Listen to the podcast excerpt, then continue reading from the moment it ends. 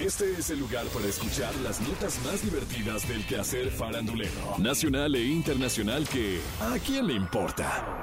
A partir de este momento escuchemos información no relevante, entretenida y muy divertida. Pero eso, ¿a quién le importa? Hace unos días Andrea Legarreta celebró su cumpleaños número 52. Ese día, Eric Rubin sorprendió a todos al publicar en sus redes un emotivo mensaje. Qué afortunado soy de tenerte en mi vida. Hoy y siempre toda la gente que tenemos la misma fortuna celebramos la tuya en grande, hermosa. Mereces lo que sueñas. Te amo. Feliz cumpleaños.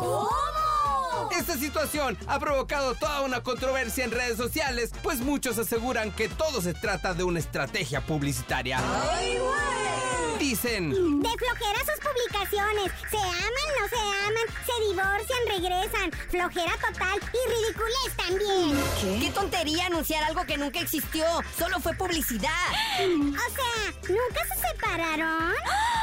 luego Andrea le contestó. Hoy me preguntaron cuál sería mi deseo de cumpleaños. Lo único que tengo es agradecimiento. Gracias por lo vivido y compartido. Gracias por lo construido y el amor que nos ha sostenido en todos los momentos y etapas. También te amo. A seguir compartiendo vida. Ay, no.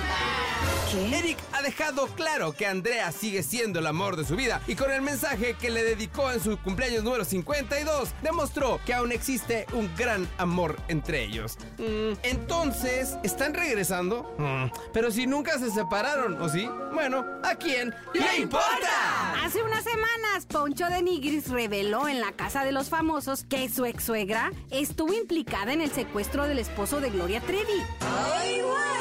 Poncho reveló que la madre de su hija era comadre de Gloria.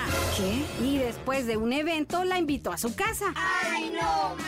Sin embargo, Poncho aclaró que la madre de su hija no tuvo ninguna implicación en el asunto y dijo, La abuela de mi hija, saliendo de la carne asada que organizaron en su casa, la puso en contacto con unos secuestradores y secuestraron al esposo Armando Gómez. Esa fue la bronca. Después, Gloria Trevi hizo una visita especial de 20 minutos a la casa de los famosos y tuvo la oportunidad de abordar su polémica familiar con Poncho. ¿Qué? Le dijo. La verdad, con Poncho la historia nos ha unido y desunido. Pero, ¿sabes qué quiero decirte? Vi tu comentario y eres fantástico como papá. Tienes una hija maravillosa. Tienes toda la razón. Créeme que superentendí. Después, Gloria volvió a conversar con Poncho y mencionó. Cuando te vi platicar dije, wow, ¿cómo a veces las personas? Tú tienes una versión, yo tengo una versión y no nos juntamos a platicar. Entonces no se aclaran las cosas. Por último, Poncho señaló. Una vez que salgamos, arreglamos todo. Gloria concluyó. Vas a ver que sí.